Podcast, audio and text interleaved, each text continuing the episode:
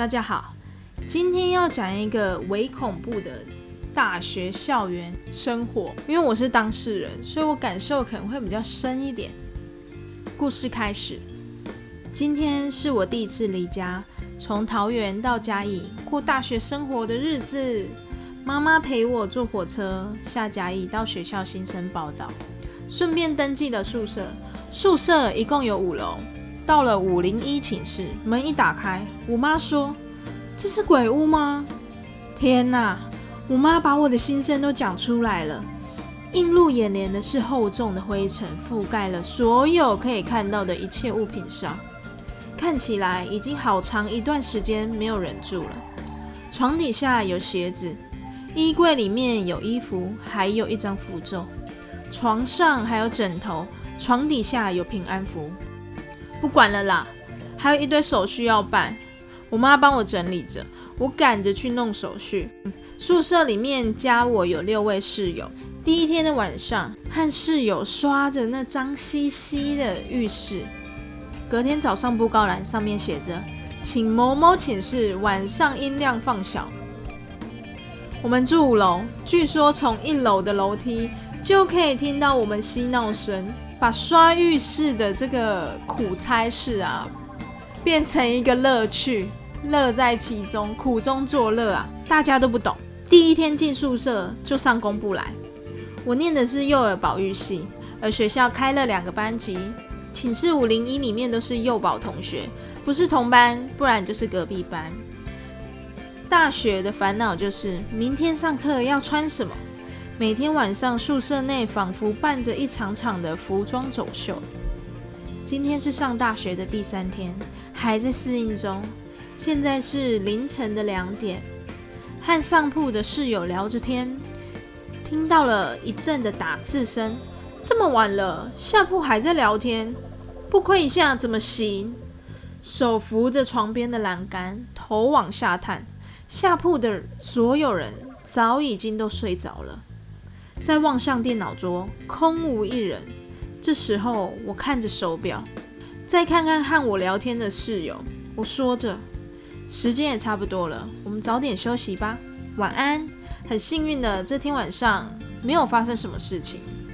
这时候，我只想唱一首歌，歌是这样子唱的：“什么都可以不怕，只怕想家。”和爸妈说我一切顺利，泪就会落下。太辛苦就赶快回家，是最暖的牵挂。很想继续唱下去。回到故事，隔天在班上认识了新朋友点点。点点是住四零六号房，互串门子是家常便饭。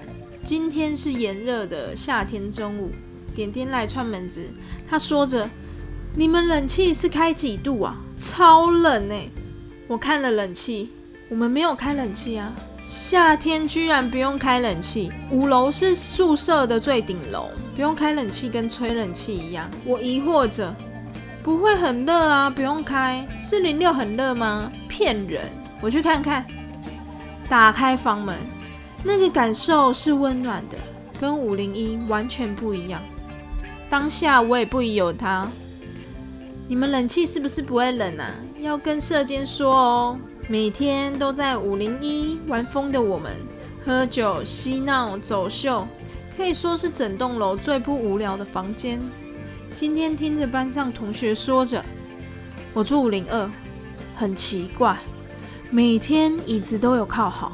但是到了早上，椅子都一定会朝向门口的方向。我们的门上面还贴了一张符，有跟教官反映。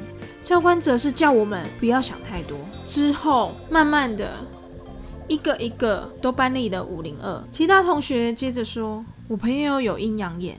他上次来我们宿舍，他跟我说，我们宿舍有一个结界，鬼都被困在里面出不来。听完同学的这些故事。上次和我半夜聊到两点的小瘦，和我分享的那天晚上，我们聊天的时候，他说他看到窗户前方有一团白雾，但是因为我什么都没有看到，也就没有多想。这一天的下午，我没有课，也没有出门爬爬照，独自待在寝室内，开着电脑打着游戏。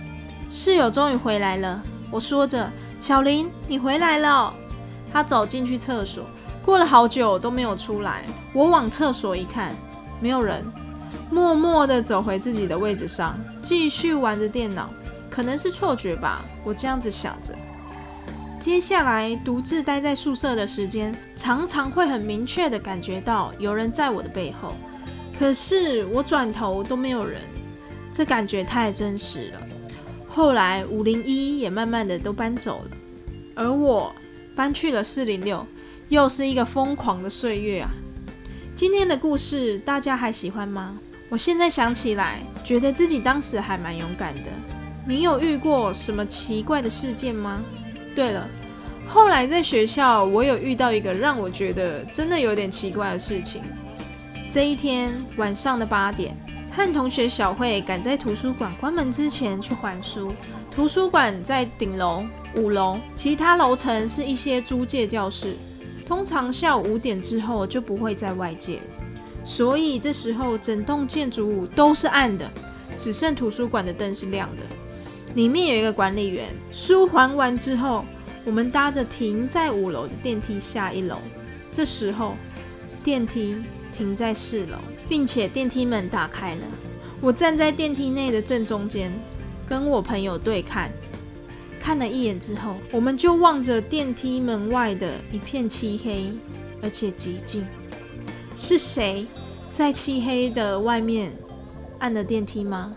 然后按完再躲起来吗？